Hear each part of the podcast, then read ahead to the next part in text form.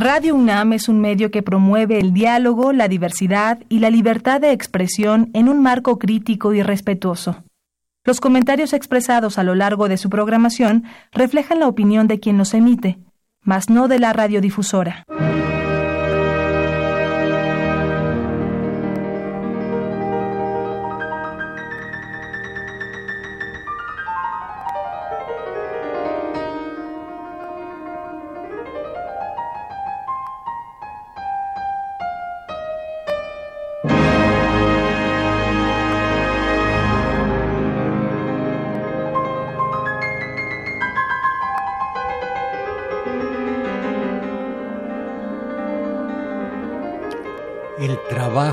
No remunerado, mis valedores, y con ello las nefastas ideologías con que el, capitalismo, por, la, por conducto de sus medios de acondicionamiento social, envenena la mente de unas masas dóciles eh, que aceptan toda suerte de precisamente de ideologías.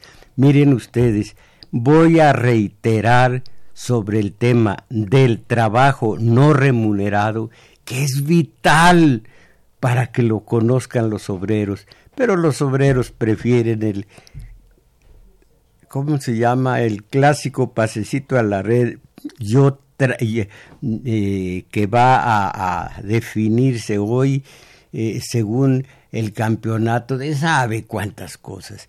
Yo tenía mi editorial, mi prólogo para hablar del trabajo no remunerado y de estas ideologías. De pronto se me echa a perder la grabadora, la computadora. Me quedo sin nada que decir, pero en fin, traigo el material importante que es el del filósofo de la ciencia política. Y una vez más ante ustedes voy a hablar de estas ideologías. Y lentamente según vaya teniendo cada ocho días un espacio en, aquí en Radio UNAM voy a descargar ideologías nefastas como la eh, democracia. Democracia, la representación allá en entre los legisladores, representación que es sustitución, no están manejando mis eh, eh, intereses, sino los suyos. Derechos humanos, que ahora se ha puesto muy feroz en contra de López Obrador.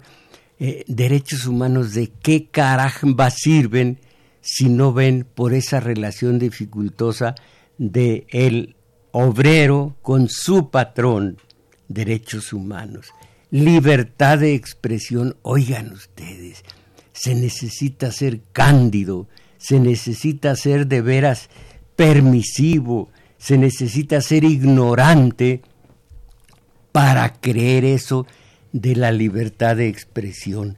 Yo no manejo ya eh, eh, mensajes en Twitter porque sé que no valen nada eh, para mi periodismo.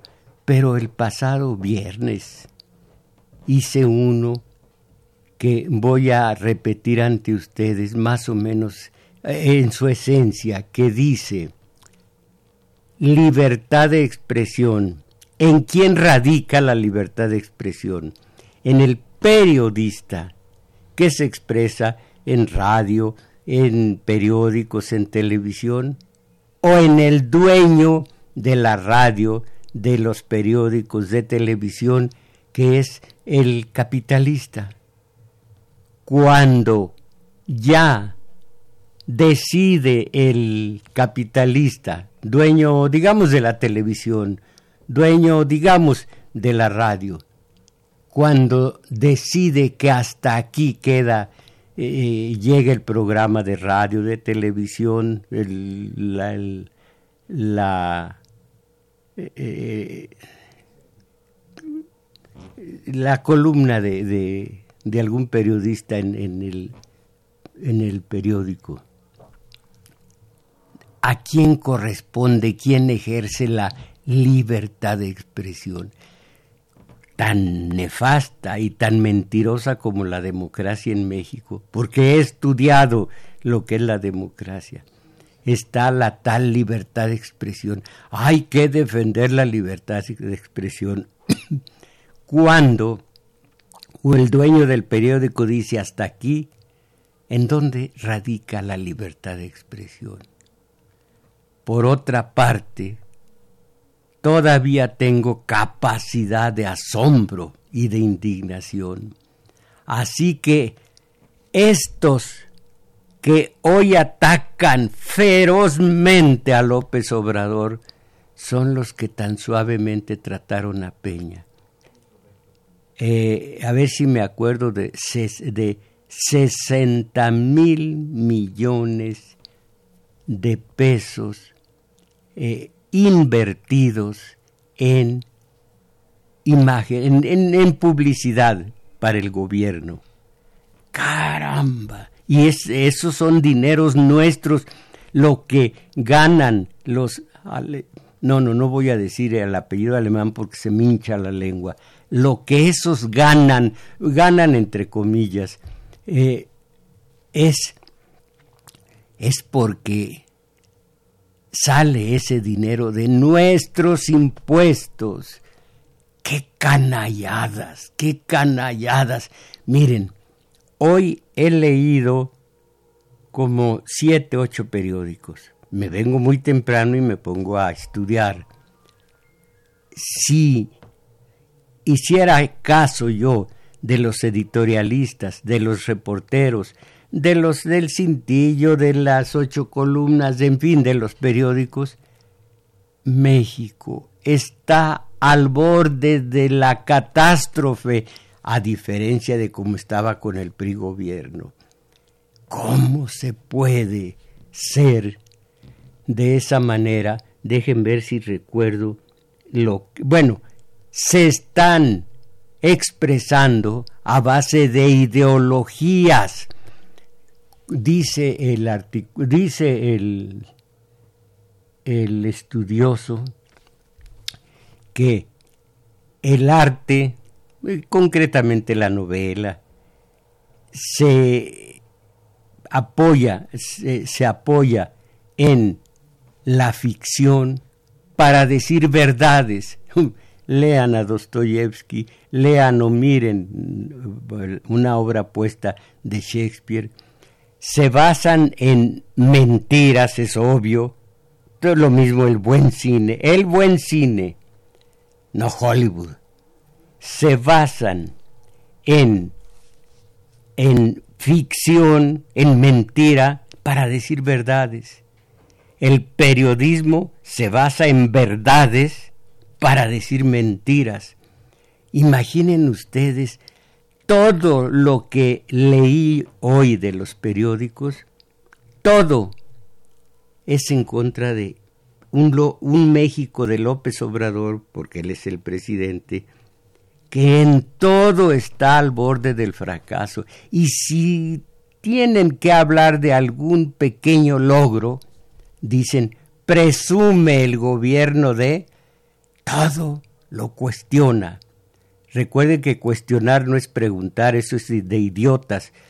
Cuestionar es poner en entredicho. Todo lo cuestionan.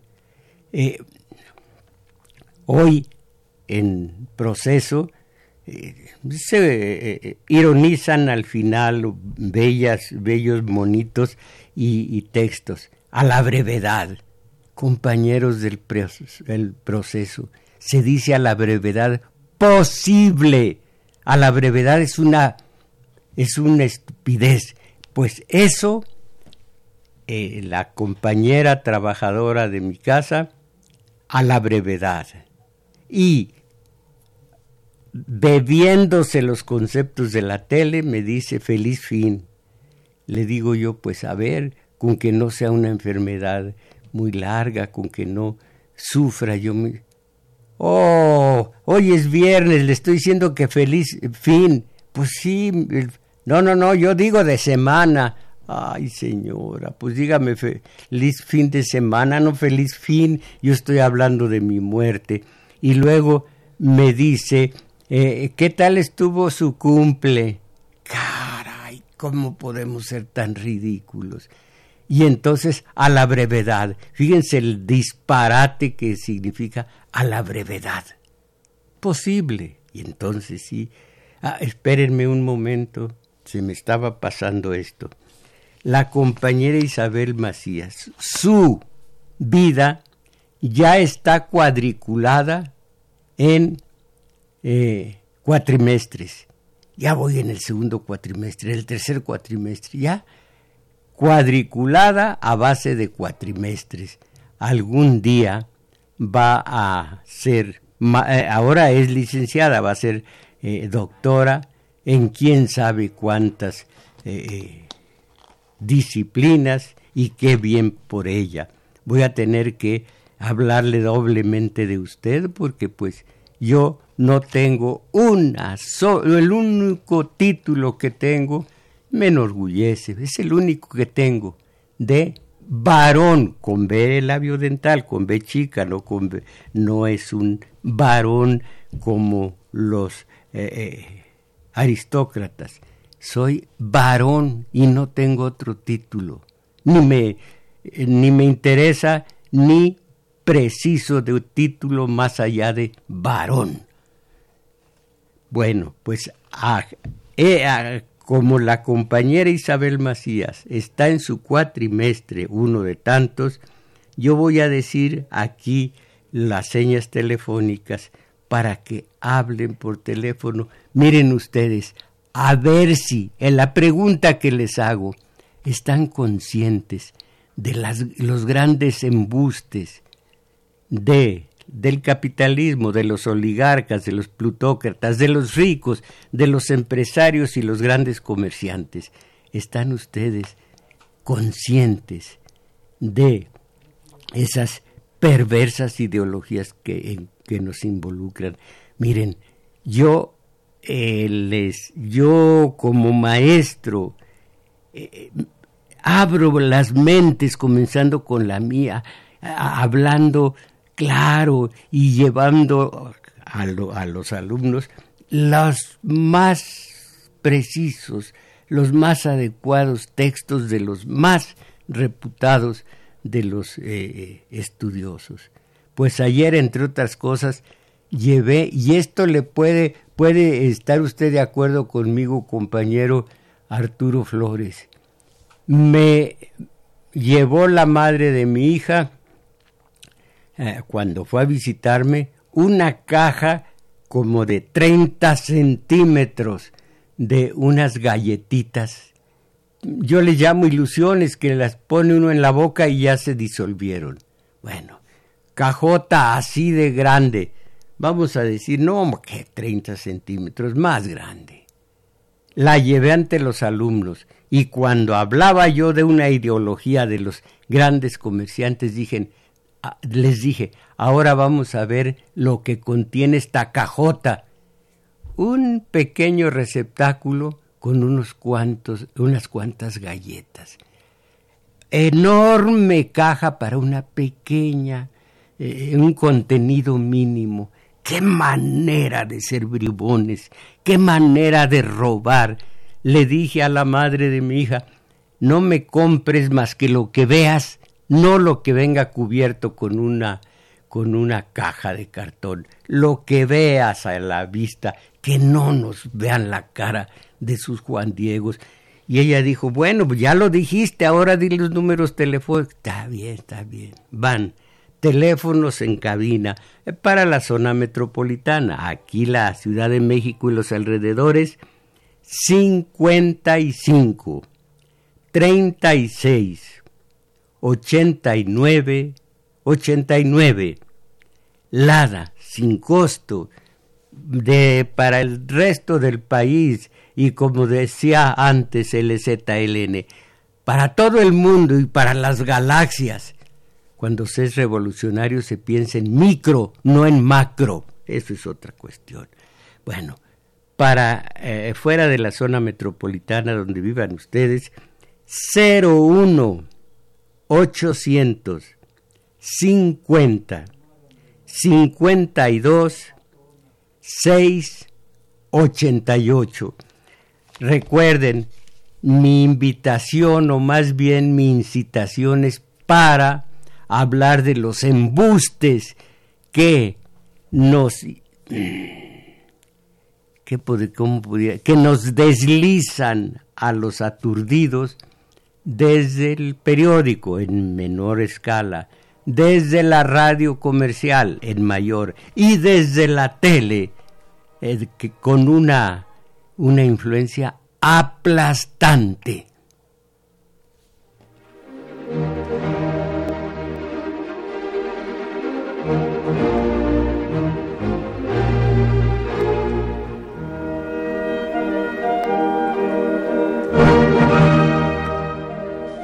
El concierto número 5, El Emperador, que no bautizó así Beethoven. Después los críticos, los conocedores se dieron cuenta de que era perfecto este concierto y le llamaron emperador. Bueno, trabajo no remunerado. ¿Cuántos obreros en México sabrán de ese robo descomunal de que son víctimas? Eh, no me puede hacer favor de eh, cerrar. Muchas gracias. Bueno, entonces, trabajo no remunerado, que también se llama trabajo impago o plusproducto o plusvalor o plusvalía. Bueno, el filósofo de la ciencia política dice, el capitalista compra materias primas de todo tipo y hace que sus operarios generen mercancías para venderlas y venderlas con ganancia. Como el plusvalor contenido es engendrado por los trabajadores a su servicio, las utilidades por él, por el obrero, obtenidas no son otra cosa que trabajo impago, trabajo no pagado, es decir, una refinada, habitual y cínica manera de latrocinio. Esto es cierto, pero nos pasa inadvertido, me decía otro maestro. Es el, es el robo más grande legalizado por las leyes, claro, pero no legitimado. Nunca ha habido un robo mayor que este del trabajo no remunerado. Ahora vamos a seguir con ello. Entonces, es una refinada, habitual y cínica manera de latrocinio. Por otro lado, los empleadores ofrecen empleo, aquí está otra cínica eh, ideología. Miren, eh, ofrecen empleo y a veces son vistos como una bendición de Dios por los individuos que ni siquiera tienen un trabajo remunerado.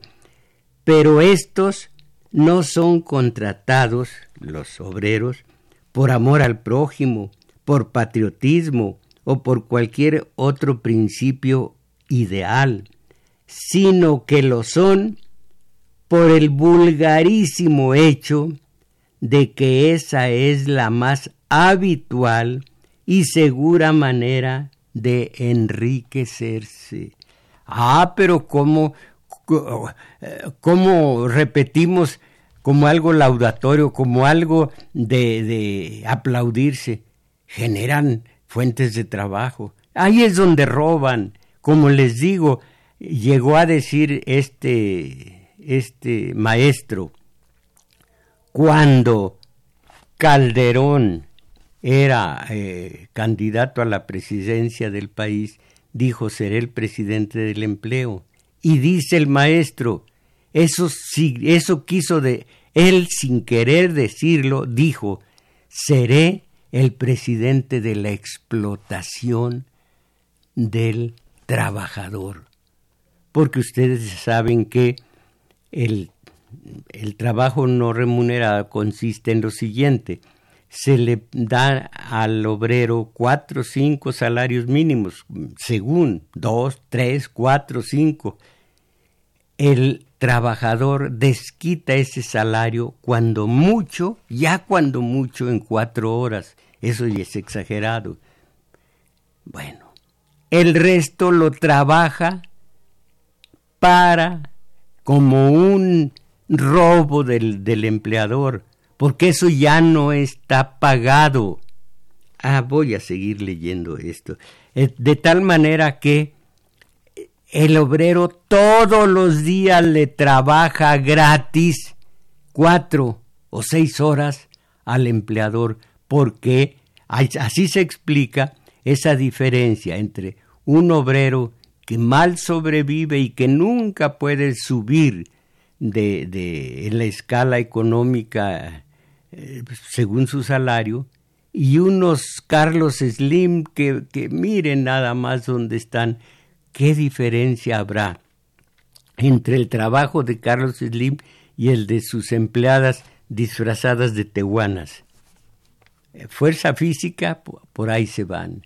¿Y cuál es la diferencia? ¿Cuánto gana la empleada de, de ahí, de, de, de, sus de los establecimientos de Slim o de las gasolinerías, que a base de puras propinas se, se sostienen? Las, eh, el empleado de la gasolinería y el dueño, el concesionario. Todo esto deberíamos verlo pero preferimos ver el León, ¿León qué? Que León contra América. Hijos, esta ignorancia es contra Tigres. Pues si me acabo de volar varios, varios eh, eh, periódicos, es contra, es una lucha de fieras todas las ideologías con las que nos encampanan.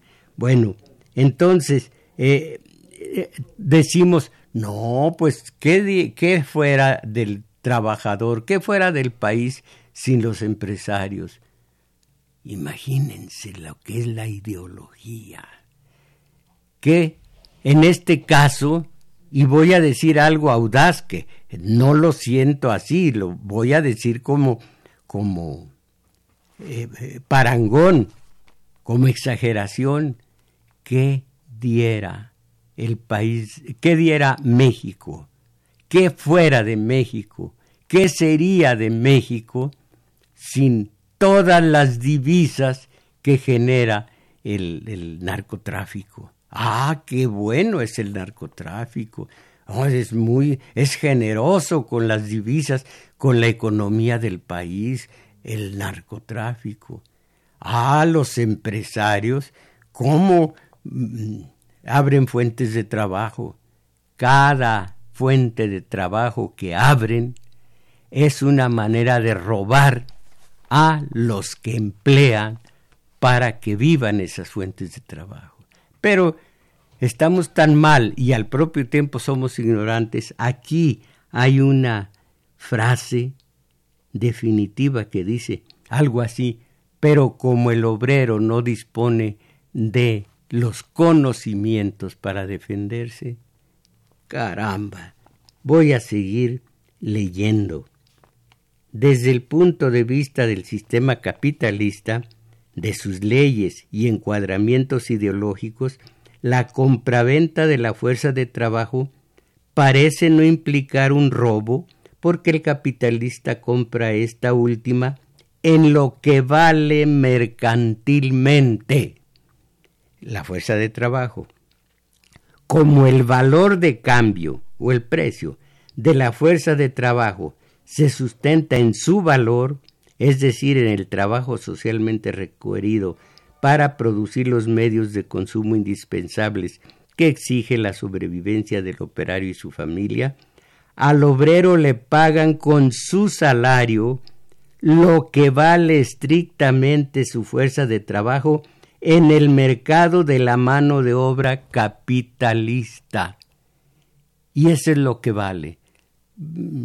arañando los 100 pesos de, salario mínimo y otorgando cuatro o cinco salarios mínimos al día para que el obrero y su familia eh, sobrevivan.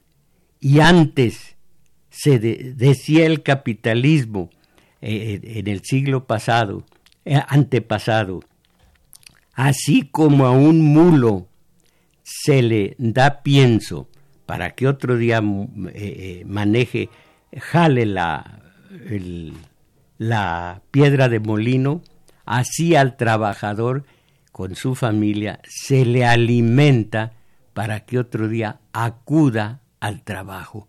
Así lo decían los liberales, el liberalismo económico del siglo XIX, no, de, no del XX. ellos mismos lo, lo, confiesan, pero nosotros, caramba, pues si, estamos en una lucha de fieras, el león contra los tigres, y luego estamos viendo que, le está yendo mal, ah, triste con eso, al Liverpool, no, no, no, no, Liverpool, eh, los catalanes, el, ¿cómo se llama el equipo de los catalanes? El de Messi, andan mal. Y, y, se me fue el sueño anoche, caramba, pues, ¿por qué andarán mal los catalanes? ¿Cómo se llama el equipo? No es Cataluña, por supuesto. Bueno, eh, ustedes andan mal qué tristeza. Bueno, entonces, el, en lo que vale en el mercado de la fuerza de trabajo, así se le paga, en lo que vale mercantilmente, como el valor de cambio, bueno, esto ya lo leí, los salarios pueden decrecer o crecer por la intervención de otros factores.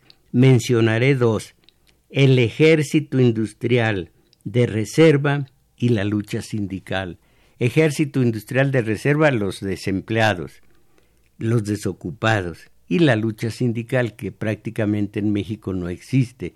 La lucha sindical murió en 1912 después de que en la Casa del Obrero Mundial, que era un ejemplo de, de sindicalismo, fue emporcada, ensuciada por un individuo que se llamó Álvaro Obregón y por su achichincle despreciable que se llamó Doctor Atle, o sea Gerardo Murillo. Después Gerardo Murillo, como para lavar su culpa de que, de que cooptó con Obregón a 67, 66, 67 eh, obreros, de la Casa del Obrero Mundial, ese Gerardo Murillo se volvió fascista, algo despreciable, pero tiene buenas pinturas sobre los volcanes, eso es otra cosa. Y además supo enamorar a la más bella de las mujeres de su época, Carmen Mondragón, hija de ese hijo de Manuel Mondragón, que fue una de las bases de la decena trágica, pero eso ya sigue y es otra historia. Pero no hay en México sindicalismo libre de ningún tipo. No hay sindicatos. Imagínense quién regula todo esto. Eh, eh, eh, ¿Cómo se llama? comisión de, vigilancia. No es de vigilancia. dígalo. Bueno, creí que me habían dicho de conciliación y arbitraje, que creí que eso me habían dicho. Conciliación y arbitraje del gobierno, aunque en realidad es del Estado, pues es del gobierno. ¿Qué tiene que ver eso con la libertad sindical? Pero aquí dice que algo puede mejorar es que lo, estoy escuchando y por eso creí que me contestaba. Eh, ¿Qué puede tener de libertad? ¿Qué puede tener eh, de, eh, ¿cómo se llama? Eh, sindicalismo libre, nada. Eh, entonces la lucha sindical puede lograr, aunque sea momentáneamente, que la distribución del nuevo valor producido se modifique un poco a favor del obrero. Más independientemente de estos factores de influencia perturbadores, el salario es el valor de cambio de la mercancía fuerza de trabajo. Esto lo, lo regula eh, el gobierno en consonancia con el capitalismo. La reflexión moral de lo que sucede entonces es que el contrato que el obrero lleva a cabo con el capitalista, aunque se presenta como un intercambio de equivalentes, implica un atraco al obrero porque se le roban horas de trabajo o lo que viene a ser igual, se le despoja de una parte importante de su actividad productiva. Quiérase o no, estamos en presencia del latrocinio del trabajo no pagado.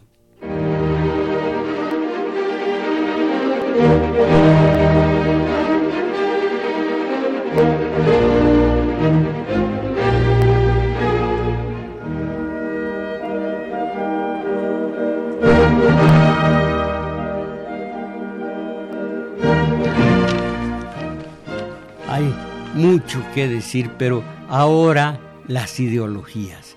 Me salto el de la ideología de la democracia. Pienso en Fox que no se apeaba de la boca. En democracia, amigas y amigos, en democracia. ¿Qué tiene eso que ver con la democracia? Hay que estudiar lo que es la democracia. Recuerden ustedes que eh, la democracia en México es importada, extraña, no es nuestra, es impuesta. Y otra cosa, que cuando se liberó de España, México, debió importar, crear, pero ya que no sabe crear, importar una democracia, para empezar, democracia social.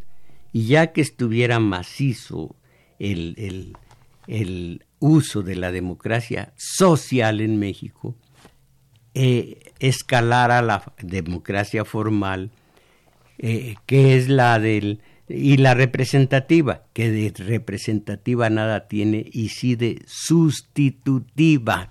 Pero en fin, democracia social, democracia del voto, para entendernos. No que eh, eh, importamos la democracia, la, la formal, que es hueca, que no dice nada. Antes del voto, obedecemos después del voto, seguimos obedeciendo. Y allá arriba, ojalá que ahora se rompa este horror, eh, que con López Obrador se rompe este horror, estuvo manejándose una camarilla eh, de políticos oligarcas y oligarcas, oligarcas políticos, desde Miguel Alemán, eh, siguió eh, Carlos Salinas, siguió Fox y hasta el día de hoy, hasta el día de ese señor marido de gaviota ahora de otra mujer o amante, no me acuerdo cómo se llama, no me acuerdo ni quiero acordarme. Hasta ahí, en donde el dinero fluyó para todos los López Dórigas de todos los oficios, de todas las profesiones en este país para todos ellos. Y el obrero que se friegue, iba a decir una cosa que nunca he dicho hace más de 50 años, una altisonancia. Bueno, entonces, a la economía mercantil del capitalismo no le basta la publicidad, la hipnosis de la propaganda y el estruendo del anuncio no le bastan sino que necesita una ideología específica que induzca o empuje a la compra y con ello y con ella a la realización del valor del producto. Esta ideología no es otra que el consumismo. El consumismo. De eso hablé el 10 de mayo. El 10 de mayo, un día importantísimo que yo conmemoro y que hablo ese día con la compañera Isabel Macías, que, que sabe de otras compañeras que tienen el horror de una dolencia que se llama lupus. El 10 de mayo la ONU impuso ese Día Internacional del Lupus para que, sobre todo la mujer, que es a quien más pega el lupus, se cuide y nos cuidemos todos. Yo ya pasé, de lo que yo muera, muero en paz, porque yo ya viví. Pero los, las jóvenes, mucho cuidado con el lupus. El 10 de mayo es el Día Internacional del Lupus y yo conmemoro con y, alerto, pongo en alerta a las jóvenes. Cuidado con estos síntomas y estos otros. Pueden ser lupus. Ah, no, por los demás andan descalzonados eh, comprándole a la reina del hogar. Y los bribones comerciantes, me refiero a los que tienen una cajota eh, de apariencia y un contenido así de chiquito. Y no digo la marca porque me puede meter al bote la marca esa. No, le tengo miedo. Pero qué bribones. Y así, eh, eh, producto por producto. Aquí tienes para tu postre, aquí tienes para tu comida. Para Abro la caja. Y esto, que no les da vergüenza, le digo a la madre de mi hija y a las demás, no les da vergüenza que así les vean la cara a estos comerciantes. No, no les da vergüenza. Entonces, eh, el eh, ya no hablamos del trabajo impago, sino del consumismo. Desde la tele, compre, venda, teletón, eh, Cruz Roja. Caramba, pero si damos nuestros impuestos al Estado para que mire por los enfermos, por los accidentados. ¿Por qué vamos a mantener un, una, un, un rango? No, no es la palabra. Eh, un, un espacio de lo que corresponde a la Secretaría de Salud y demás, a base de caridad, a base de caridad. Hay lo que sea su voluntad, una jovencita con su vestidito, su faldita, no, no, no, su huipil blanco y una cruz roja. ¿Qué es eso? Nos vamos a mantener y vamos a tener salud a base de caridades. Pura ideología, pura ideología. Les repito, echen una ojeada, no, no, no a los periódicos, a la radio. No, no a la radio, a la tele, eh, a Canal 13. No, no al 13, a Televisión, a todos ellos. Todo está mal. Que, digo yo, qué bueno que la, igualdad de género, que esta mujer está en un puesto importante en el organigrama de, del nuevo presidente y esta otra mujer. No, no, no, no, no, eso no vale. Lo que vale es que no hay medicinas y es que eh, es una austeridad bárbara y se han quitado miles y miles de obreros. ¿En dónde están los empleados? ¿En dónde están? ¿En dónde estaban? ¿Por qué cobraban? ¿Qué hacían? Aquello estaba inflado, pero, pero como les digo, una ideología hace que lo blanco sea negro y viceversa. Eh, dice Quevedo, los ricos de España a Dios jurarán que el palo es caricia y las piedras pan. Que aquí las piedras fueron pan cuando el PRI gobierno y ahora todo no ha habido en, desde el primero de, de diciembre del 2008 18, gracias. Y ahora todo lo que va del 19. No ha habido un logro y todo ha sido horror. Caramba, lo que es el peso. Ahora sí los puedo decir lo que es el peso del chayo.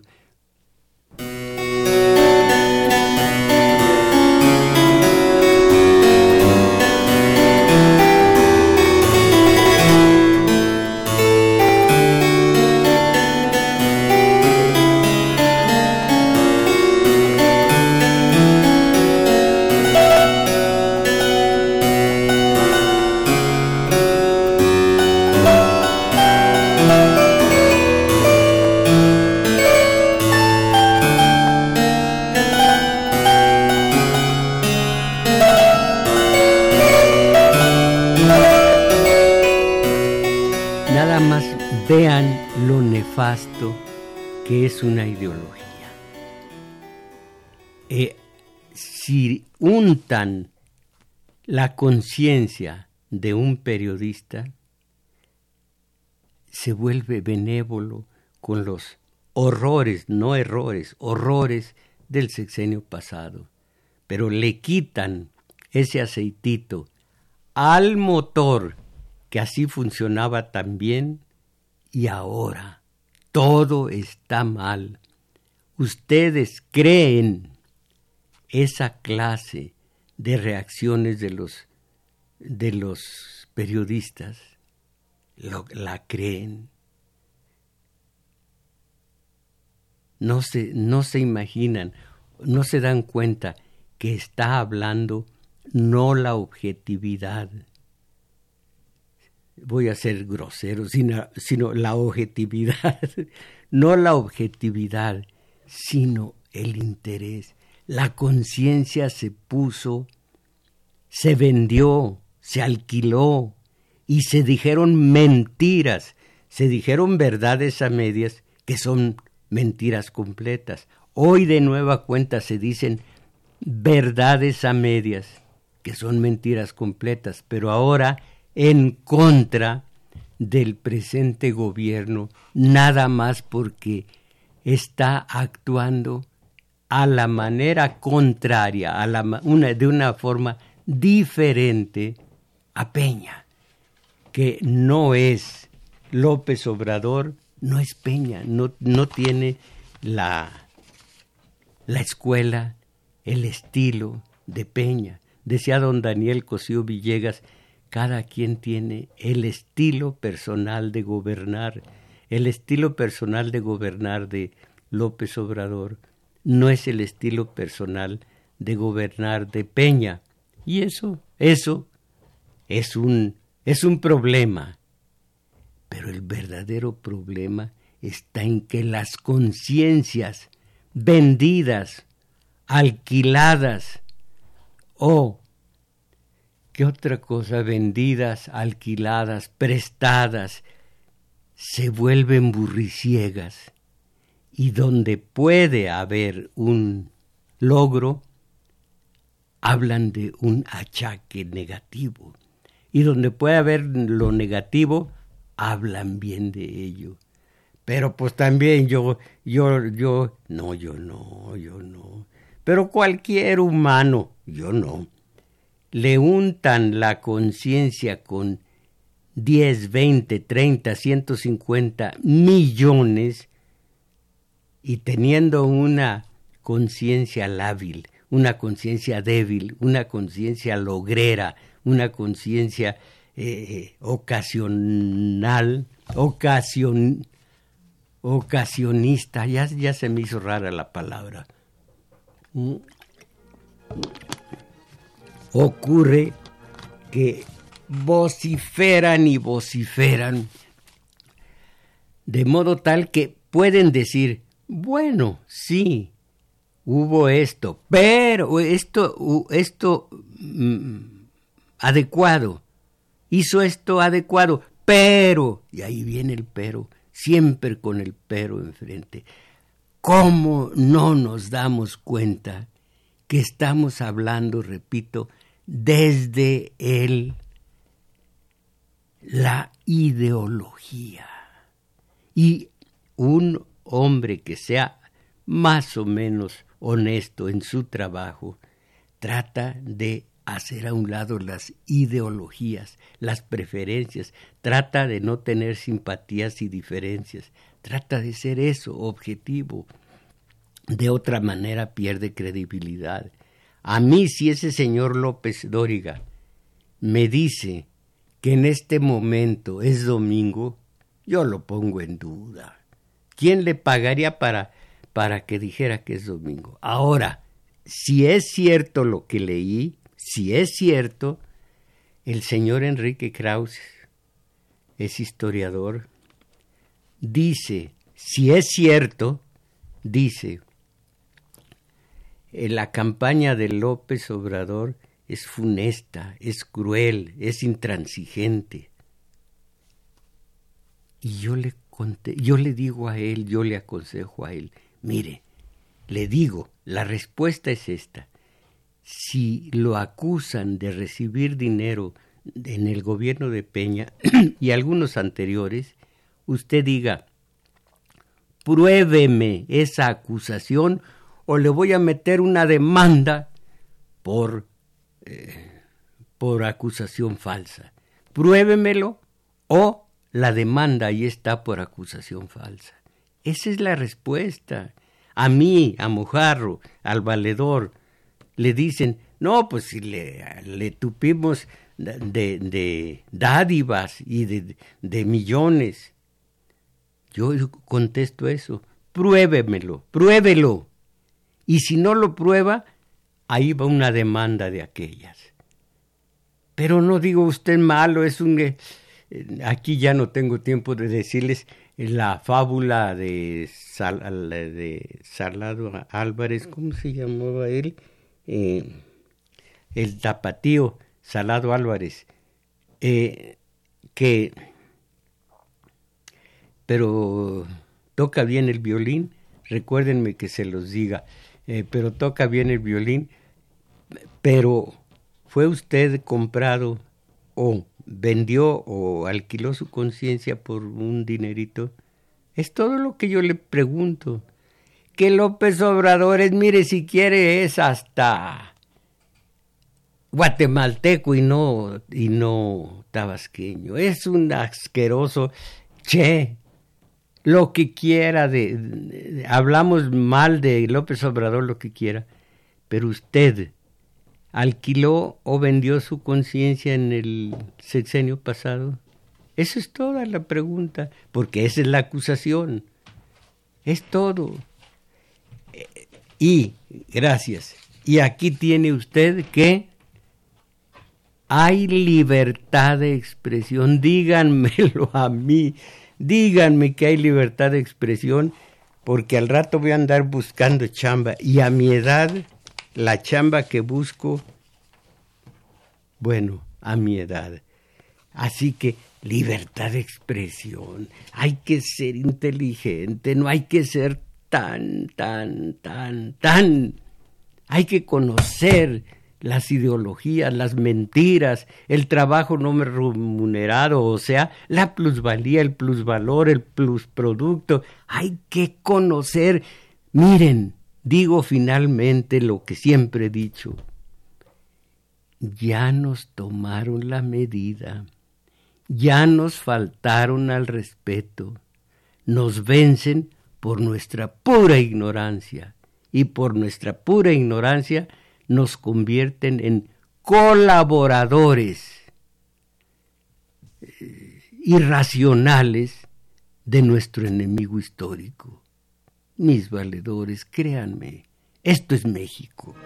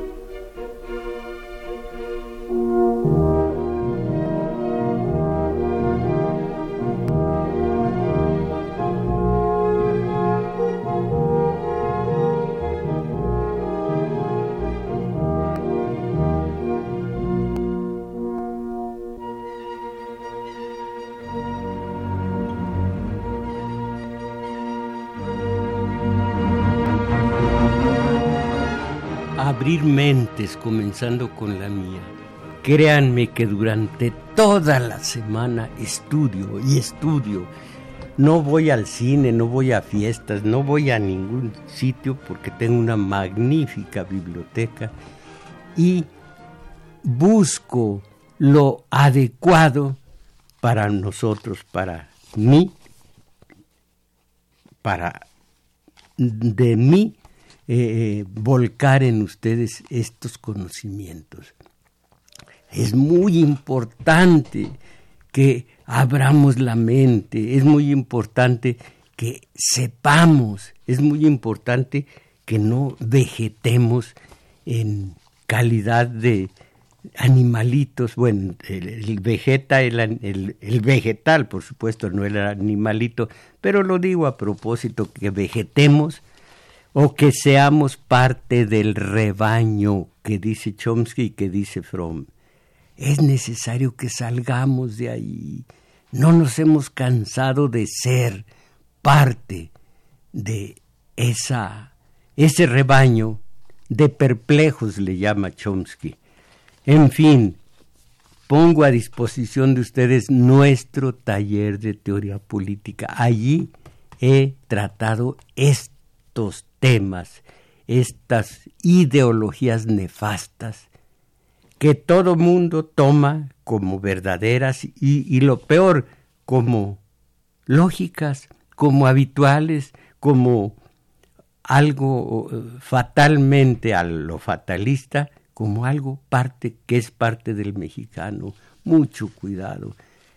Acéptenme la invitación de ir cada sábado de 11 a 13 horas a nuestro taller de teoría política en el juglar, situado en Manuel M. Ponce 233, Colonia Guadalupeín.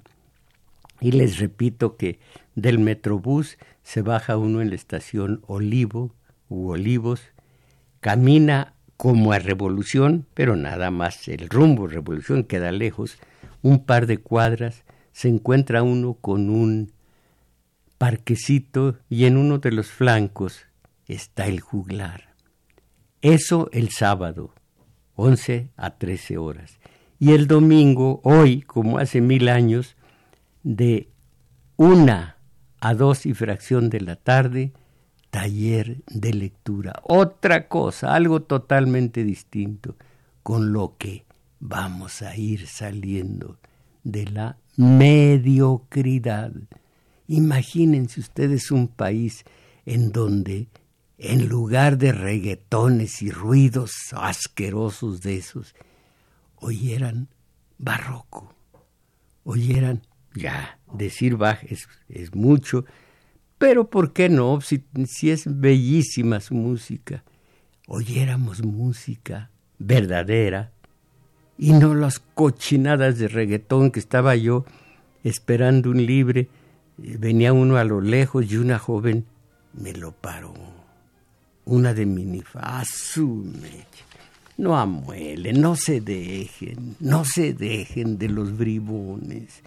Allí están los dos talleres. Sábado 11 a 13 horas, domingo una, o sea 13 a 14 y fracción de la una a las dos y fracción de la tarde. Bueno, Agustín Mondragón, estos ya los mensajes de ustedes, maestro Mujarro, la democracia, la religión y la libertad de expresión solo existe, eh, solo existen como letra muerta en la Constitución, en las leyes jurídicas y en las reglas morales, pero los que nos gobiernan saben que la, deben usar para mantener al pueblo sojuzgado y lo único que nos dan es la democracia electoral.